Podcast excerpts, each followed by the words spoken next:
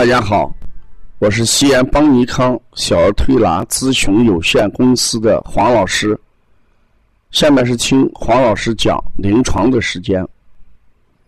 现在我讲一下夏季脾胃保健要吃清淡这件事儿。最近临床好多妈妈都问，夏天孩子要不要吃肉？嗯，吃多少？要不要吃鱼？哎，我们要到外面去旅游，饮食要注意什么？像这些就是我们普遍比较关心的一个问题。夏天我们要呃脾胃保健，呃要吃的东西就是两个字：清淡。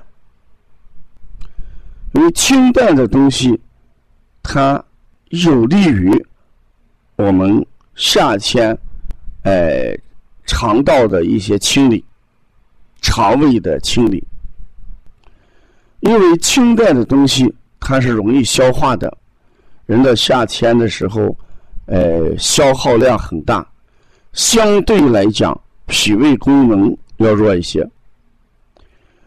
那消耗量大，脾胃功能弱的时候，那我们吃的东西。就不应该要油，不应该太油腻了，因为油腻的东西加重了脾胃负担。只有清淡的东西，才能有助于在脾胃能力弱的夏天，能够把它怎么样消化掉，不会导致什么积食。所以夏天清淡指的是什么？就应该以五谷杂粮为主。多吃一些新鲜的什么蔬菜，味道也不要厚，特别是火锅。咱们这个北方人特别爱吃火锅，火锅就属于厚味食品。火锅也是一个难于消化的食物啊，所以我们要清，就是指的是五谷杂粮、新鲜蔬菜，而这里面的蛋，嗯，避免油腻。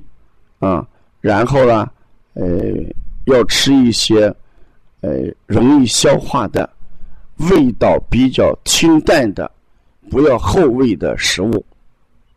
所以大家出去要旅游，孩子怎么吃？因为我们北方人经常要去南方啊，或者到一些凉爽的北方去旅游。那这时候我们到了当地之后，肯定要吃一些。当地的呃美食特色美食，那这种特色美食，我们吃不吃？不吃是不现实的，对吧？那吃多少的问题了？一定要把量把握住。对小孩来讲，嗯，量是一个很关键的，不要暴食暴饮。对小孩来讲，我们晚饭应该要吃的简单，所以。当地的美食应该放在上午或者早晨来吃，因为晚饭一吃的话也会引起哎低食。由于每个地方哎美食的制作方法也有差异，所以我们小孩和老人他们共同的特点应该吃一些煮的、蒸的。焖的、冻的、汤之类的，是适合，呃，这个脾胃虚弱的人来消化的；而烤的、炸的、爆炒的、啊涮的这些东西，都不适合脾胃虚弱的人来吃，啊，所以我们出去以后，呃，一定要把住孩子的嘴。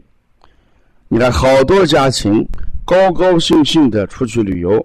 结果两三天之后，垂头丧气的都回到家里来，什么原因？就是因为小孩吃的不合适，发烧，一发烧就着急，啊，就把原先改变的旅游的行程彻底的给颠覆了，然后就回家。哎，那如果我们能够提前的了解一下夏季孩子清淡饮食。和把握时间段吃饭，把握饭量的时候，我们可能呃在外面旅游也如期进行，孩子也不会因为发烧或者闹肚子，呃而很狼狈和痛苦啊。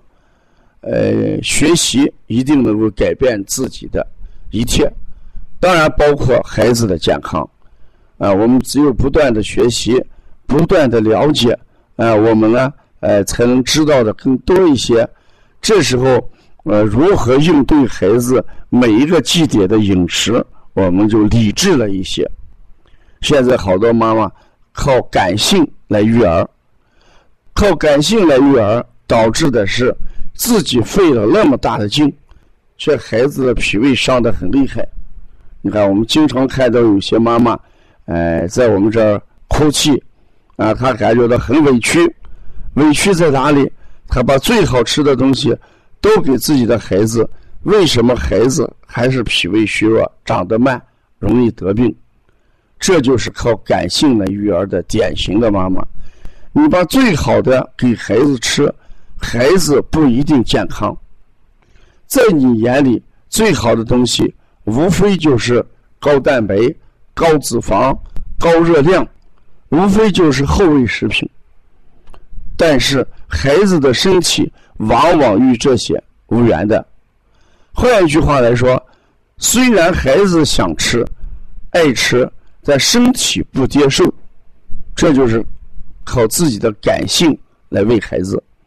如果理性一点，我们不要选择孩子爱吃什么、不爱吃什么，我们一定要选择孩子的身体能接受什么，这才是关键啊。